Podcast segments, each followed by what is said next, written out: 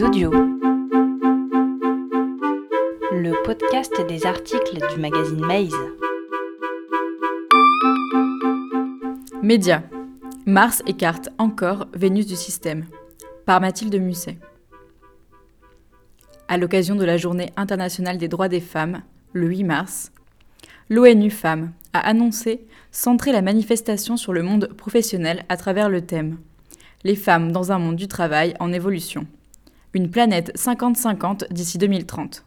C'est en effet loin d'être le cas en France. En automne dernier, le mouvement hashtag 7 novembre 16h34 appelait les femmes à arrêter de travailler à cette heure précise, seuil symbolique de différence de rémunération entre les hommes et les femmes de même qualification. Qu'en est-il dans le secteur du journalisme? Est-ce que visibilité et égalité sont respectées dans des médias d'information? Marie-Christine Lipani, spécialiste de la place des femmes dans les médias, a accepté de répondre à nos questions. Les femmes ont fait leur place.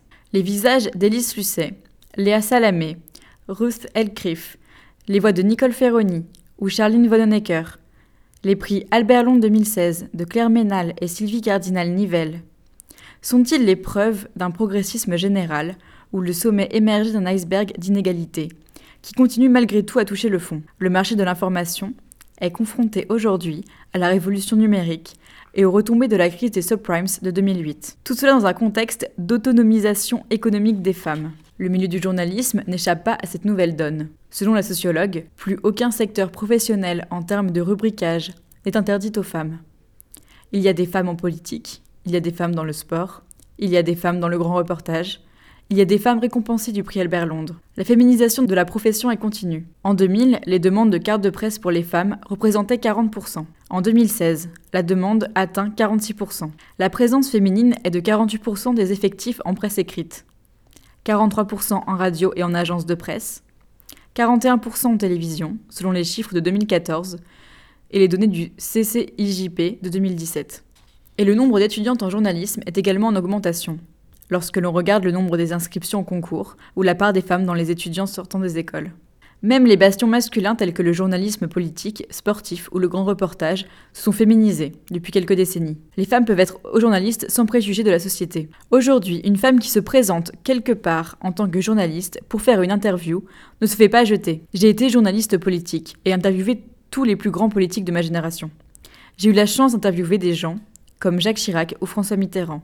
Jamais on ne m'a dit Je ne vous répondrai pas parce que vous êtes une femme, assure Marie-Christine Lipani un plafond de verre latent.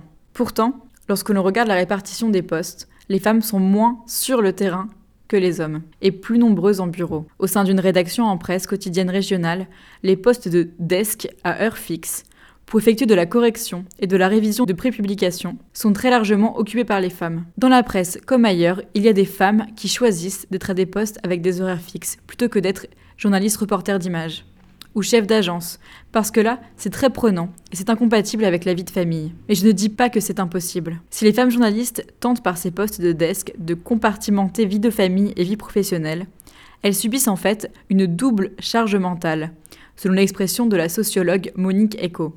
Poids supplémentaire qui n'est toujours pas reconnu par la société et que dénoncent ONU Femmes et les organisations féministes. Le mauvais partage des tâches au sein du foyer est souvent cause d'autocensure ou d'auto-affection chez les femmes journalistes, comme dans d'autres milieux professionnels. Marie-Christine Lipani constate aussi que les secteurs au traditionnel entre-soi masculin, historiquement créés sous les 3e et 4e Républiques, restreignent plus facilement l'accès aux femmes aux fonctions de direction. Plus on monte dans la hiérarchie, plus il y a quand même un certain milieu de la presse, notamment la presse quotidienne régionale où il y a un plafond de verre. Il y a effectivement beaucoup de femmes journalistes, mais la plupart des journaux régionaux sont dirigés par des hommes. Son étude sur la place des femmes en presse quotidienne régionale doit être publiée sous peu. Les médias ne sont pas plus sexistes que d'autres secteurs. Sexisme? Cela existe toujours le sexisme. Mais ce n'est pas propre aux médias. Les médias ne sont pas plus sexistes que d'autres secteurs. Une tribune du 4 mai 2015 dans le quotidien Libération, signée par 40 journalistes, Nous, femmes, journalistes en politique, dénonce clairement le sexisme à travers un autre secteur, la vie politique. Vous éviterez de poser des questions désagréables. Idiote aussi, c'est ça Désagréables Non. C'est pas désagréable, on se parle franchement. Bon, d'accord. Elle est comme ça tout le temps, la petite? Et du côté de la rémunération, à l'échelle mondiale, l'écart de salaire entre un homme et une femme se situe à 24% selon ONU Femmes. Entre 2000 et 2014, malgré une augmentation du revenu de 6% chez les femmes, celles-ci sont toujours moins payées que les hommes. En temps plein ou temps partiel, les confrères masculins touchent en moyenne jusqu'à 300 euros de plus, 100 euros pour les pigistes. C'est malheureusement un cas d'école sociologique. Étudier la place de la femme dans la société, c'est un regard sociologique qui doit s'appuyer sur la sociologie du travail. Mais il y a une chose qui est révélatrice, c'est que les femmes sont souvent plus diplômées que les hommes.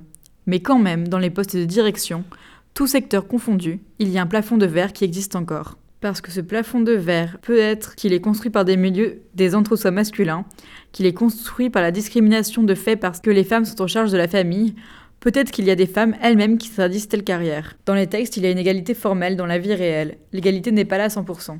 Représentation médiatique. La norme de la subordination. Le cœur et la raison de cette discrimination sont pourtant ailleurs. Savoir si les femmes journalistes peuvent exercer leur métier sans être agressées de manière sexiste ou misogyne, oui c'est important. En revanche, ce qui me paraît encore plus important, c'est l'image de la femme donnée par les médias parce que les médias sont des vecteurs de normes et de modèles. Et quand on donne dans les médias l'image d'une femme toujours cantonnée à des rôles secondaires, là, il y a une part de responsabilité des médias. Les médias, d'après Francis Ball, sont des techniques et elles valent seulement par l'usage qui en est fait. Malgré tout, la figure secondaire de la femme est retranscrite dans les rôles que les médias lui accordent. Lors d'un micro-trottoir, la jeune passante, lors d'un reportage, l'assistante, la subordonnée, l'infirmière, la secrétaire, lors d'une émission, la présentatrice, très rarement l'experte, c'est comme si la réalité des métiers était restreinte à cette mise en scène. Une étude de cas particulièrement flagrante, selon Marie-Christine Lipani. Il faut sortir de l'assignation de genre. La question importante qu'on doit se poser quand on s'intéresse à la place de la femme dans les médias, ce n'est pas simplement regarder les femmes qui exercent le journalisme, c'est de regarder comment les médias parlent des femmes et des hommes. Qu'on le veuille ou non, les médias diffusent des modèles et des normes qui sont intégrés par les spectateurs et les téléspectateurs. La logique commerciale supplante la visibilité. Seulement 20% des experts sollicités par les chaînes françaises sont des femmes. Madame Lipani a participé à la journée Les expertes à la une, organisée le 5 décembre 2016 par TF1 et LCI, et a poussé un coup de gueule sur le site de l'association féministe Média Actuel dont elle est présidente, pour dénoncer le laxisme dont font preuve les directions des chaînes. Nous avons été reçus par les PDG de TF1 et de LCI, qui nous ont dit Nous allons nous battre pour qu'il y ait de plus en plus d'experts sur nos plateaux télévision. Alléluia. Maintenant, il faut voir comment ça va se passer. Sauf que pour TF1, les experts sont uniquement parisiennes et bien connues. Pas les experts de province. Après, il y a toujours d'autres discriminations qui se rajoutent. La carte de visite déposée dans l'urne à TF1 n'est toujours pas servie. Les femmes passeraient par une image systématiquement érotisée, quelle que soit la fonction qu'elles occupent présentatrice, experte, engagée politiquement, dans une opinion de politique commerciale. Pour les médias, on va choisir quelqu'un qui va faire le buzz. À l'image de la double page du magazine Paris Match sur les jambes inédites des journalistes de BFM TV, les questions déplacées des journalistes sur la coiffure de candidats politiques, les stéréotypes de la femme potiche, voire de l'objet sexuel dans les émissions de télé-réalité, il ne faut pas dire que l'image de la femme potiche disparaît. J'ai même l'impression qu'elle est plus omniprésente que jamais. À l'évidence, on est encore bien loin du 50-50 exigé par ONU Femmes pour 2030. Il n'y a pas forcément de relation de cause à effet. Ce n'est pas parce qu'il y a des femmes journalistes qu'un média sera moins sexiste ou diffusera une représentation plus juste de la femme et des hommes. Non, l'image de la femme est constamment en agression.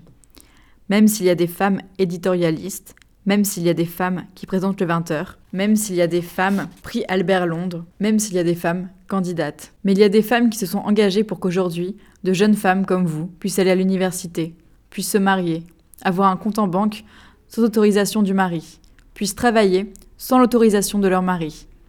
Il ne faut pas l'oublier. Ce n'est pas si vieux que ça. Ça fait 60 ans. 60 ans. Non, je pense que pour la femme, rien n'est acquis. Rien n'est gagné. Retrouvez plus d'articles sur ce sujet et bien d'autres sur maze.fr.